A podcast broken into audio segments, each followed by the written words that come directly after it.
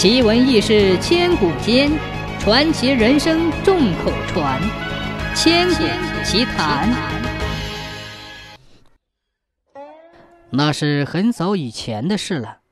那时候天和地离得很近，天上住的是雷王，他长着一双灯笼眼睛，眨起来闪耀着绿光；脊背上长着一对翅膀，抖起来扇动着风暴。两只脚又大又厚，走起路震响着轰隆隆的雷声。手上拿着板斧和凿子，这里劈劈，那里凿凿，迸溅的就是电光。地上住的是人，人的头领叫布帛，布帛会种地，也会打猎，还会很好的武功。在众人眼里，他是个仗义的好汉。当时有个规矩。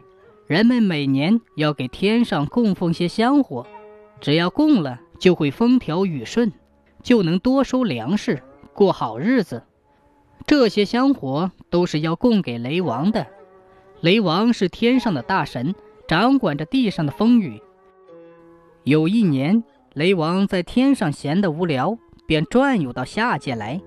布帛见他是天上的大神，不敢怠慢，东凑西借。给他摆了一桌山珍海味，还上了陈年的老酒。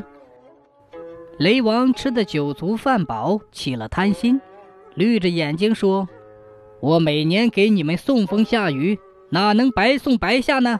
今后我要收租。”布帛说：“人们还穷，饶了大伙儿吧。”雷王不依不挠，头摇得晃晃荡荡，看看拗不过去。布帛想了想。便对雷王说：“交就交吧，你要庄稼的上头还是下头？”雷王想自己住在天上，高高在上，就说：“当然要上头。”布伯答应了他，秋天来收租。雷王走了，布伯对大伙说：“今年全部种上芋头。”众人种了芋头，芋头长得还不错，全部长在土里头。秋天来了。雷王按时来收租，布帛指着地上的枝叶，请他拿走。雷王一看上了当，想发火，可是自己有言在先，说不出嘴，只好吃了哑巴亏。临走时，他对布帛说：“明年我不要上头了，我要下头。”布帛很爽快的就答应了。雷王走后，布帛对大伙说：“明年全部种上稻谷。”众人种了稻谷，稻谷长得还不错，谷穗儿沉甸甸的压弯了梢头。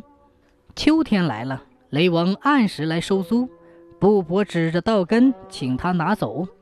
雷王一看又上了当，想发火，还是没办法出气，心一横说：“明年上头下头我都要。”他想，这么一来，肯定布帛要求饶，那后头的事儿就好商量了。或许还能多分些稻谷，没想到布帛又爽快地答应了。雷王走后，布帛对大伙说：“明年全部种上苞谷。”众人种了苞谷，苞谷长得很大，壮硕硕的穗子挂在腰间。秋天来了，雷王按时来收租，布帛指着梢根，请他拿走。雷王看了一眼苞谷。再看一眼梢头和根，鼻子都歪倒了一边，气哼哼的回天庭了。